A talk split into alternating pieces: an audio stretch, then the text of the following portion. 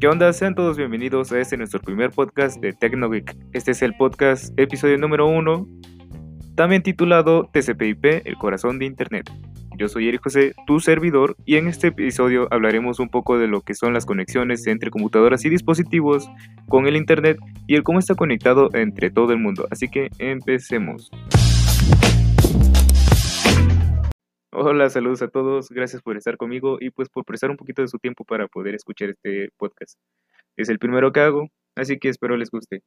Hoy les voy a platicar un poco de lo que siempre pasa y ustedes tal vez no se den cuenta que es el envío y recibo de datos a lo que sería su computadora o su dispositivo móvil.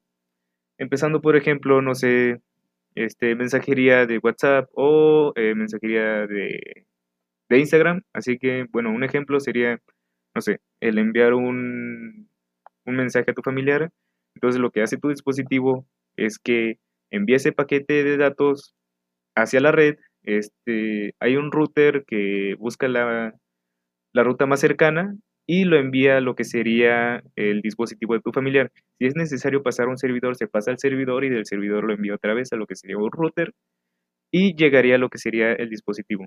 Más adelante les explicaré lo que es el router, servidores y demás. Así que bueno, ¿cómo es que funciona todo esto? Esto es gracias a lo que sería el protocolo.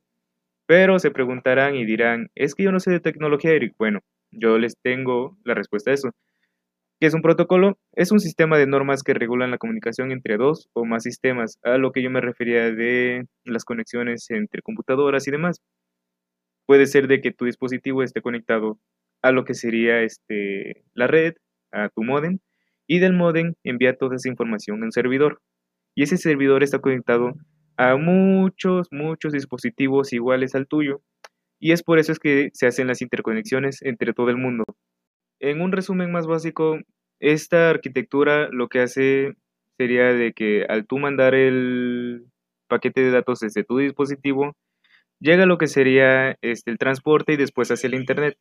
Para poder llegar al otro dispositivo necesita eh, la dirección IP del otro dispositivo. Entonces lo que hace es que envía el dato a través de la red con la dirección IP y la va buscando hasta que la encuentra en lo que sería el otro dispositivo, como bien te decía en el ejemplo, al enviar un mensaje a alguna persona, tu teléfono tiene una dirección IP, la de la otra persona también tiene otra dirección IP, entonces el teléfono hace el paquete, lo envía a la red busca la dirección IP y llega con facilidad.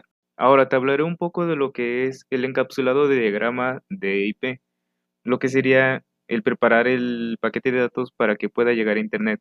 Bueno, este se compone de cuatro niveles, que es el nivel de aplicación, el nivel de transporte, el nivel de red y el nivel de enlace. Cada que va pasando en cada nivel se le agrega una cabecera. En el nivel de aplicación solo manda los datos, ya en el nivel de transporte le agrega un segmento TCP y después en el nivel de red le agrega lo que sería la IP para que llegue al que sería el nivel de enlace y ya junta todo y lo envía al internet. Ya después, eh, al llegar al, al dispositivo destino, se hace lo que sería lo opuesto. Entraría al nivel de enlace, le quita lo que sería la cabecera trama, después el nivel de red, después nivel de transporte y ya llegarían los datos sencillitos a lo que sería el dispositivo. Ahora vamos a ver cómo está conformado el Internet.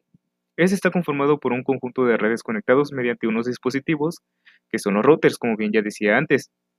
Estos routers permiten el paso de los datos de una red a otra, que este, es lo que conforma todo el mundo. Son varias redes chicas que hacen una gran red en todo el mundo. Entonces, bueno, cada una de las redes internamente utilizan este, la red IP, como ya se había mencionado antes, que son las direcciones de los puertos, o sea, las computadoras. Al disponer de varias conexiones de red, el router es capaz de recibir tramas con el formato de una red, que, bueno, una trama sería como carreteras, y pues el router lo que hace es direcciona desde los datos de una carretera hacia otra, otra carretera. Entonces, bueno, este, lo que hace el router es eh, extraer el paquete de datos y transmitirlos en una nueva trama sobre la red siguiente. Para saber por qué el enlace de salida debe enviar el paquete el router, analiza la dirección IP incluida en la cabecera de este paquete, como bien ya se había mencionado, en la arquitectura. Entonces, bueno, como una breve resumen, sería que el nivel de red de la arquitectura TCP sirve de apoyo de nivel de transporte, como bien decía, de datos como mensajería, este, archivos y demás. Este, se utiliza tanto en los hosts como en los routers. Este, define el esquema de direccionamiento que se utiliza en Internet, direcciones IP, que serían los dispositivos que están conectados en todo el Internet. Y pues se encarga del reenvío de paquetes y del cálculo de rutas. Como bien decía, no sé si tú envías este, un mensaje a Estados Unidos, pues tiene que, que reenviarse paquetes porque no es la misma IP en todos lados. Entonces, bueno, ese sería el resumen de lo que sería todo el nivel de red de la arquitectura TCP/IP.